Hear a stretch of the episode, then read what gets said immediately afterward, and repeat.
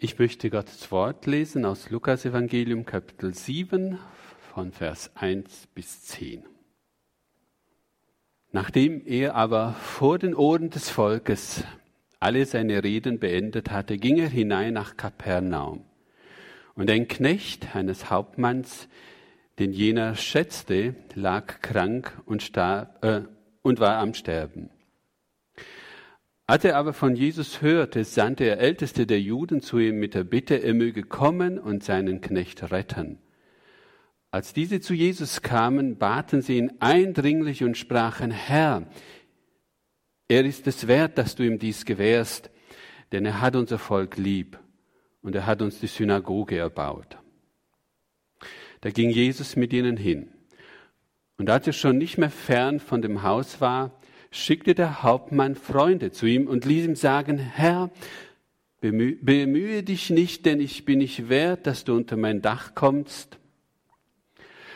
Darum hielt ich auch mich selbst nicht für würdig, zu dir zu kommen, sondern sprich nur ein Wort, so wird mein Knecht gesund. Denn auch ich bin ein Mensch, der unter Vorgesetzten steht und habe Kriegsknechte unter mir. Und wenn ich zu diesem sage, gehe hin, so geht er. Und zu einem anderen, komm her, so kommt er. Und zu meinem Knecht, tu das, so tut er's. Als Jesus das hörte, verwunderte er sich über ihn und wandte sich um und sprach zu der Menge, die ihm nachfolgte, ich sage euch, einen so großen Glauben habe ich in Israel nicht gefunden. Und als die Abgesandten in das Haus zurückkamen, fanden sie den kranken Knecht gesund. Soweit das Wort Gottes. Ich möchte beten. Herr Jesus, ich danke dir für dein Wort. Ich danke dir, dass du in unserer Mitte bist, dass du, Herr, unser Herzen öffnen möchtest und Gnade schenkst zum Reden und zum Hören bitte dich, dass es dein Heiliger Geist ist, der uns jetzt belebt. Ich bitte darum. Amen. So, jetzt muss ich den Tisch ein bisschen kippen, weil meine Bibel rutscht immer nachher runter. Ja, schön, freue mich über jeden, der hier ist. Eine ziemlich verblüffende Geschichte, diese Geschichte, die, wir grade, die ich gerade gelesen habe. Jesus heilte den Knecht eines römischen Vorgesetzten. Jesus hat ja viele Menschen geheilt, als er auf der Erde war. Viele Menschen brachten sie zu ihm, verzweifelte Menschen kamen und er rührte sie an, er heilte sie. Und wir glauben daran, dass Jesus das auch heute noch tut, dass er der Auferstandene in unserer Mitte ist und dass er durch seinen Geist auch heute noch uns anrühren kann, uns berühren kann. Und deswegen beten wir auch für Kranke und wir sollen nach der Schrift auch darum beten, dass Älteste Hände auflegen und für den Kranken beten. Und wir erwarten, dass Gott eingreift. Aber wir glauben nicht, dass Gott ein Automat ist, äh, wo wir einfach eine Münze reinwerfen und dann unten kommt es raus, was man sich so gerne wünscht. Das glauben wir nicht, dass wir X, Y, Z tippen und dann kommt es, was man sich gerne wünscht. Das ist im besten Fall ein Irrtum. Nein, wir haben es mit einem großen, einem souveränen Gott zu tun, der tut und macht, was er für richtig hält Manchmal ist es auch so, dass wir ihn nicht verstehen in seinem Tun, zugegebenerweise. Ich denke da an die Martha, als äh, Jesus an das Grab ihres verstorbenen Bruders Lazarus kam, hielt sie Jesus vor und sagte, Herr, wo warst du? Wo warst du? Wärst du da gewesen, wäre mein Bruder nicht gestorben. Und jetzt? Jesus, du hast so viel mit, im, im, im übertragenen Sinne, du hast so vielen geholfen, so viele Menschen sind zu dir gekommen, du hast sie geheilt. Und hier, mein Bruder ist gestorben. Es gibt Situationen, wo wir wirklich Jesus nicht verstehen. Gott ist kein Automat und trotzdem wäre es auch falsch zu sagen, ähm, ja, Gott heilt, wenn er will, macht dir keine Mühe, macht dir keinen Kopf. Ist egal, ob du für dich beten lässt oder nicht. Wenn er es tun will, er es, wenn ich nicht. Nein, ihr Lieben, das wäre das andere Extreme, die andere Seite vom Pferd, wo wir runterfallen würden. Ich glaube, es gibt schon Dinge oder Haltungen, die wir tun können, die wir einhalten können, um eine Heilung zu begünstigen. Und ich denke, dass der heutige Predigtext genau das uns zeigen will, geeignet ist, das zu unterstreichen. Drei Haltungen möchte ich daraus entnehmen, drei Haltungen, die eine Heilung begünstigen. Die erste ist, der römische Hauptmann ist ein liebevoller Vorgesetzter. Er kümmert sich fürsorglich um seinen Knecht oder wohl eher um seinen Sklaven. Er gehörte ihm. Ja, wenn man an das römische Reich denkt, da kann man an vieles denken, aber nicht an liebevolle Vorgesetzte. Römer sind mit ihren Sklaven brutal umgegangen. Ein Sklave, der nicht, nicht gehorchte, der wurde gekreuzigt. Im Aufstand von Spartacus, das war so ein, ein Sklavenaufstand, sollten der Überlieferung nach 6000 Sklaven an einem Tag gekreuzigt geworden sein. Ganze Waldstriche wurden dafür abgeholzt, um diese barbarische Tat zu vollziehen. Römer waren nicht zimperlich. Menschenrechte gab es zu der damaligen Zeit ausschließlich nur für römische Bürger. Alle anderen wurden wie Sklaven behandelt. Dieser römische Hauptmann, der war aber anders. Von ihm haben wir gelesen, dass er seinen Knecht schätzte. Des Weiteren lesen wir, dass die führenden Juden zu Jesus kamen und baten Jesus, er soll diesem Menschen helfen. Denn, so lesen wir, denn er hat es verdient. Er hat unsere Synagoge gebaut. Er hat unser Volk lieb. Bemerkenswert. Er liebte seinen Knecht und er liebte Gottes Volk. Ich möchte sagen, wenn etwas günstig ist für ein Wunder, dann ist es das hier. Liebe. Liebe ist das, was das übernatürliche Handeln Gottes in Bewegung setzt. Da, wo etwas aus Liebe geschieht, da kann man öfters auf ein Wunder warten oder auch ein Wunder erleben. Fürsorge führt zu Fürbitte. Und wir fangen an, die Lasten unserer Mitmenschen zu tragen. Wir beten dann nicht mehr nur für uns, Herr, hilf mir und sorg du dafür, dass es mir gut geht, sondern wir öffnen uns für andere und haben plötzlich den anderen auch in unserem Fokus. Wir, wir beten dann füreinander in unseren Hauskreisen, in unseren Treffen. Wir befehlen uns einander an, wir beten füreinander. Wir beten auch nicht nur aus Tradition, weil das passt zum Christsein, zum Gläubigsein, sondern wir stehen in einer engen Beziehung zueinander und es ist uns wichtig, füreinander da zu sein und füreinander zu beten, uns zu umbeten. Fürsorge führt zu Fürbitte. Liebe ist immer gut für ein Wunder. Paulus sagt, ähm, folgendes, denn in Christus Jesus gilt weder Beschneidung noch Unbeschnittensein etwas, sondern der Glaube, der durch die Liebe wirksam ist. Ich habe hier, mag ich nicht so oft, was mitgebracht, was zum Veranschaulichen. Ähm, eine Fahrradlampe oder Taschenlampe und eine Batterie. Die Liebe steht für Batterie. die Taschenlampe für Glauben.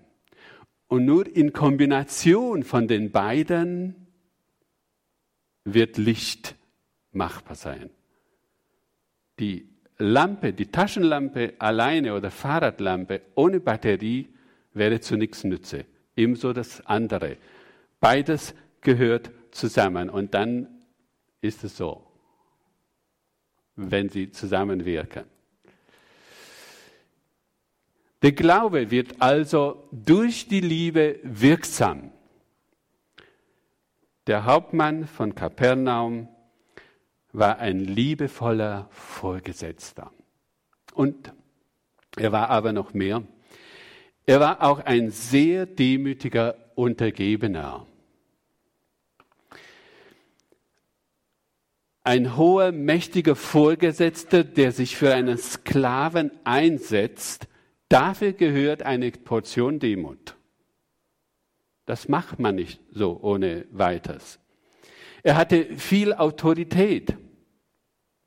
100 Soldaten standen unter ihm. Er hatte das Sagen in Kapernaum. Aber er sagte, ich habe Menschen unter mir und über mir.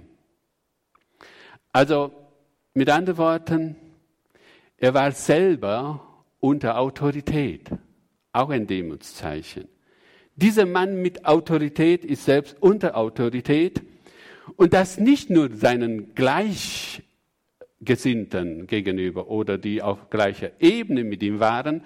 Nein, das Markante ist, er erkennt auch Jesus als Autoritätsperson an. Der römische Hauptmann erkennt in dem Juden Jesus den höchsten aller Befehlshaber. Ist das nicht krass? Er erkennt, ich habe Macht über 100 Soldaten, aber gegen die Krankheit habe ich keine Macht. Das muss jemand anders für mich tun. Ich glaube, es ist eine Form des Hochmuts und des Stolzes zu glauben, wir hätten immer alles im Griff. Haben wir in Wirklichkeit nicht. Ich weiß nicht, was morgen sein wird. Ich weiß nicht, ob ich morgen gesund sein werde. Das weiß ich alles nicht. Man könnte meinen, die reichen Menschen sind diejenigen Menschen, die ähm, sorgenfrei sind. Menschen, die Macht haben und viel Geld haben, sorgenfreie Menschen, die unter all, alles unter Kontrolle haben. Ist das wirklich so? Ich habe so nachgedacht, eigentlich könnten die, die armen Menschen die sorgenfreien Menschen sein. Ähm, du gehörst dann zu den Menschen, die ihr Fahrrad nie abschließen müssen. Und sogar die Ärmsten der Armen werden dann an deinem Fahrrad vorbeigehen und dich eigentlich nur bemitleiden. Du hast keine Goldzähne, musst also mit dem Kopf nicht im Safe schlafen. Deine Schäfchen sind alle den Regen gewöhnt. Alles wunderbar. Wer seine Schäfchen im Trocknen hat, der hat viel Sorge und Mühe, der muss sich kümmern darum, dass das so ist. Es ist eine Variante des Hochmuts, der Gedanke, ich muss alles im Griff haben, ich muss mich absichern. Jetzt nicht falsch verstehen, ich habe nichts gegen Vorsorge. Eigentlich ist es bei mir schon wichtig. Und ähm, verantwortlich sein, zu planen, aber ich rede eher von einem Leben mit Sorge und das, das möchte ich mir noch und nöcher zusagen, weil ich jetzt sage, ein Leben mit Sorge, das mir nicht erlaubt, in diese unfassbare Schönheit hineinzukommen, an der Hand Jesu zu gehen, an der Hand meines himmlischen Vaters, mich auf ihn zu verlassen und ihm zu vertrauen. Davon ist die Rede. In dem Moment, wo wir glauben, wir müssen alles im Griff haben, schaden wir uns wirklich selbst. Das habe ich bei mir auch festgestellt. Wir haben nicht alles im Griff. aber wir dürfen an Jesus uns wenden wie dieser Hauptmann. Er ist der Herr, er ist allmächtig.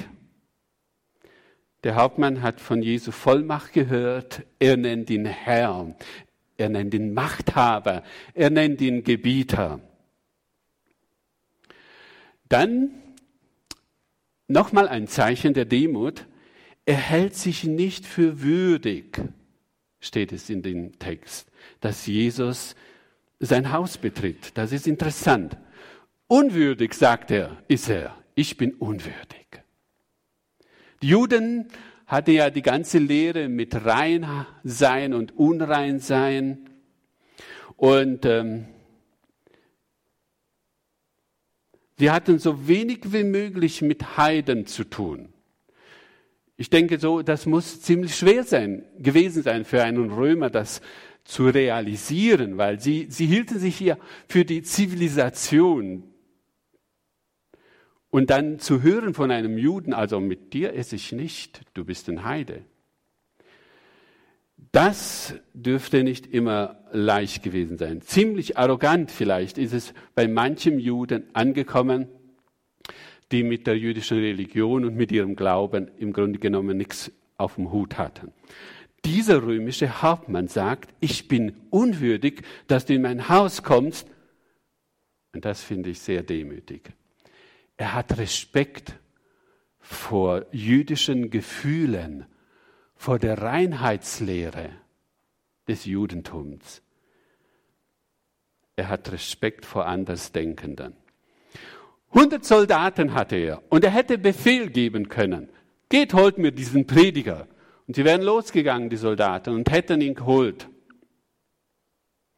Nein, aber er schickte keine Soldaten. Er schickte die Ältesten der Juden er war ein liebevoller Vorgesetzter und gleichzeitig ein demütiger Untergebener. Es ist Stolz zu glauben, ich habe alles im Griff. Und es ist auch ein Stolz zu glauben, ich verfüge über Gott. Er muss das tun, was ich sage. Nein, nein, er ist Kyrios, heißt auf Griechisch Herr. Er ist der Herr, der Herr der Welt und er geht seine Wege mit uns. Er ist der Herr der Welt. Wer sich unter, unter die gewaltige Hand Gottes demütigt, der akzeptiert auch Gottes Zeitplan und auch Gottes Wege. Ah, ich finde diesen Satz wunderbar, deshalb wiederhole ich ihn.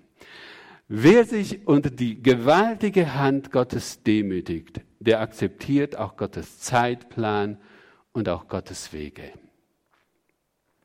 Vieles mag auf Erden uns zuteil kommen an Segnungen, die Gott für uns bereitet hat, an Heilungen, an Befreiung, an wunderbaren Dingen. Aber, ihr Lieben, wir wissen alle, es gibt Verheißungen, die gehen erst im Himmel in Erfüllung.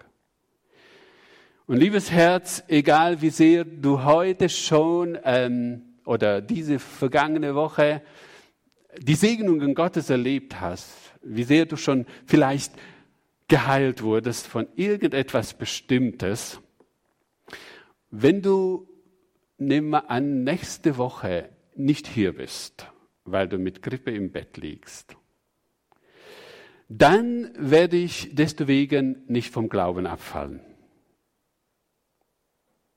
Weil, ihr Lieben, es kann passieren. Es bleibt alles umkämpft. Wir leben in einer gefallenen Welt immer noch, in einer gefallenen Schöpfung. Wir vertrauen Jesus, wir gehen an seine Hand durch dieses Leben und doch gibt es Verheißungen, die erst im Himmel in Erfüllung gehen. Der Hebräerbrief spricht von Märtyrern, spricht von Menschen, die Unfassbares erlitten haben wegen ihres Glaubens. Die hätten auch die Möglichkeit gehabt, ihren Glauben abzusagen und befreit zu werden. Sie taten es aber nicht, weil es steht, es heißt dort, sie waren äh, in der Hoffnung auf eine bessere Auferstehung. Ja, Hebräer 11, Vers 35. In der Hoffnung darauf, dass eine Welt auf uns zukommt, in der Gerechtigkeit herrschen wird. Eine Welt, in der der König Jesus herrscht, der gekreuzigte König, der König des untersten Weges. Er wird bis ins Letzte triumphieren. Es wird eine Welt sein, ein Reich sein, in dem es keine Ausbeutung mehr gibt, keine Kriege, keine Gewalt, keine Drogentote mehr, keine Streubomben mehr, keine Unterdrückung mehr, keine Mordanschläge mehr. Und was so vieles um uns herum passiert. Das wird es alles nicht geben, dieses Schlimme, dieses Böse. Und wenn ich so daran denke, dann, dann kommt einfach Freude in mir auf. Das wird es mal geben. Manches gibt es erst im Himmel. Und wir haben hier nicht alles im Griff. Das Beste kommt noch. Und das lädt uns ein, demütig zu sein. Demütig, indem wir unserem himmlischen Vater vertrauen. Im ersten Petrusbrief, Kapitel 5, Vers 6 heißt es, ähm, 5 und 6, da spricht die Bibel davon, dass Gott den Hochmütigen widersteht. Und dann heißt es Vers 6, so demütigt euch nun unter die gewaltige Hand Gottes, damit er euch erhöht zu seiner Zeit. Ich stelle fest, dass das Wort Gottes hier sagt, dass wir uns selbst demütigen sollen. Ihr Lieben, Gott hat kein Interesse daran, uns zu demütigen. Jemanden anderen zu demütigen, ist sowas von furchtbar und schlimm. Aber sich selber zu demütigen, das ist das Eintreten einer Tür, zugegebenermaßen einer schmalen Tür, die zur Seligkeit führt. Da, wo ich mich demütige, da tut das annähernd nicht so weh, als dort, wo ich gedemütigt werde. Gott möchte uns nicht demütigen. Er wartet darauf, dass wir demütig zu ihm kommen und sagen, lieber Papa im Himmel, wie ein Kind komme ich hier zu dir. Ich möchte nicht länger erwachsen sein.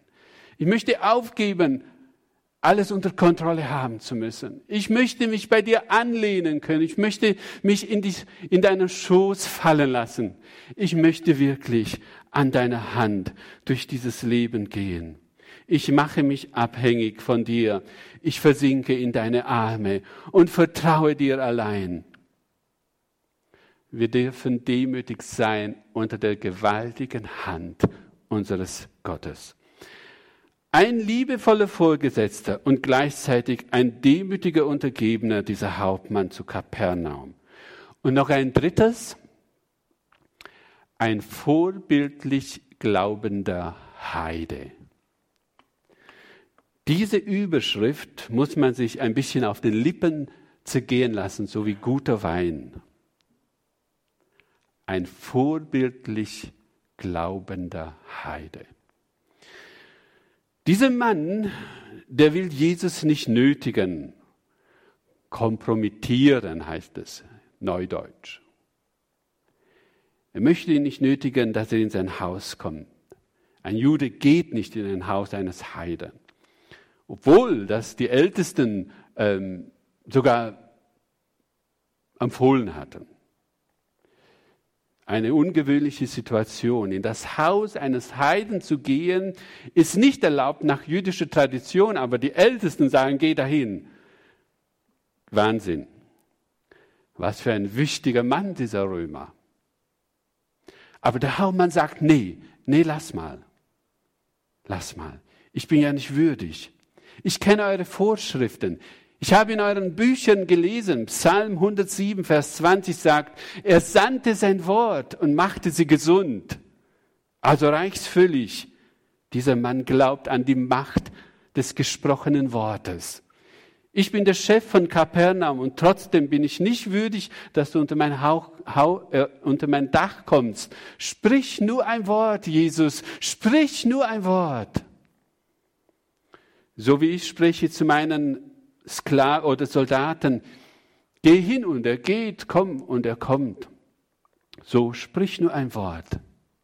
Und mein geliebter Knecht wird gesund. Er wusste, es kommt hier nicht auf eine Heilungsmethode an. Ja, nicht mal die Anwesenheit Jesu war ihm so wichtig. Auch darauf hat er verzichtet. Er wusste, es reicht, wenn Jesus in Autorität ein Wort spricht. Ein Glaube, den Jesus verwunderte. Ähm, ja, Es gibt im Neuen Testament zwei Berichte darüber, dass Jesus sich gewundert hat. Zweimal heißt es, Jesus hat sich gewundert. Einmal hier, er wunderte sich über den Glauben eines Heiden und einmal wunderte er sich über den Unglauben der Juden. In Markus Kapitel 6, 5 bis 6 heißt es, und er konnte dort kein Wunder tun, außer dass er wenige Kranke die Hände auflegte und sie heilte. War schon mal ein guter Anfang. Aber dann sagte das Wort, und er verwunderte sich wegen ihres Unglaubens. Jesus wundert sich über den Unglauben der Frommen und wundert sich über den Glauben eines Heiden. Das war, das war richtig revolutionär. Ich meine, wir heute wissen, dass Gott ein Gott, unser Gott ein Gott aller Völker ist.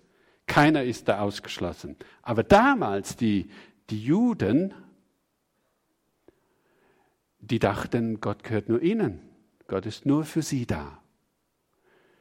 Und dann zu glauben, dass ein römischer Hauptmann Anteil haben soll an den Segnungen Gottes, das war revolutionär. Das, das konnte in den, in den Kopf eines Juden gar nicht reinpassen.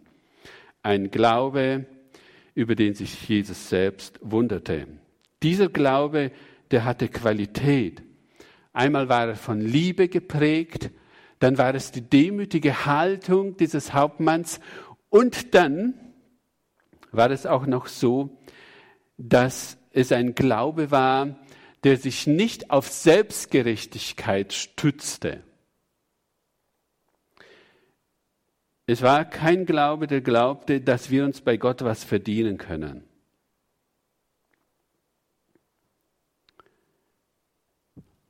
Die Ältesten der Juden sprachen, er ist es wert, dass du ihm was dass du einen Knecht heilst. Er ist es wert.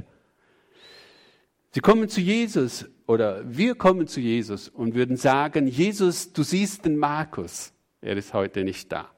Er ist so lange Jahre, Jahrzehnte ältester in der Gemeinde. Er tut so viel Gutes für deine Gemeinde. Er ist es wert. Oder der Frank. Oder egal wer. Er ist es wert, Jesus. Und was sagt der Hauptmann? Ich bin es nicht wert. Er glaubt an die Worte Jesu und betätigt dadurch den Schlüssel zum Reich Gottes.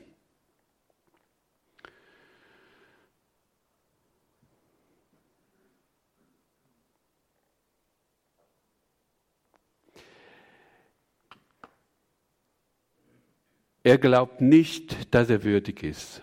Er glaubt aber an die Liebe Jesu. Er glaubt an die Allmacht Gottes. Er glaubt an den Charakter Gottes. Jesus spricht in seinen Seligpreisungen glücklich die Menschen, die arm sind vor ihm. Dieser reiche Mann war ein Armer vor Gott. Der Glaube an die Allmacht Gottes, dass Gott kann, und der Glaube an den Charakter Gottes, dass das, was er tut, dass es gut ist für uns, dass er es gut mit mir meint. Ich glaube, diese Kombination, die ist zielführend. Zielführend, um Gottes Wunder zu erleben. Liebe, Demut und Glaube an die Möglichkeiten Gottes. Das sind der Schlüssel. Und hiermit öffnet uns Gott eine Tür, ganz viel zu erleben und ganz viel Segen mitzunehmen. Und wenn, wenn du dich eingeladen fühlst, dann schlage zu und geh mit mir diesen Weg. Amen.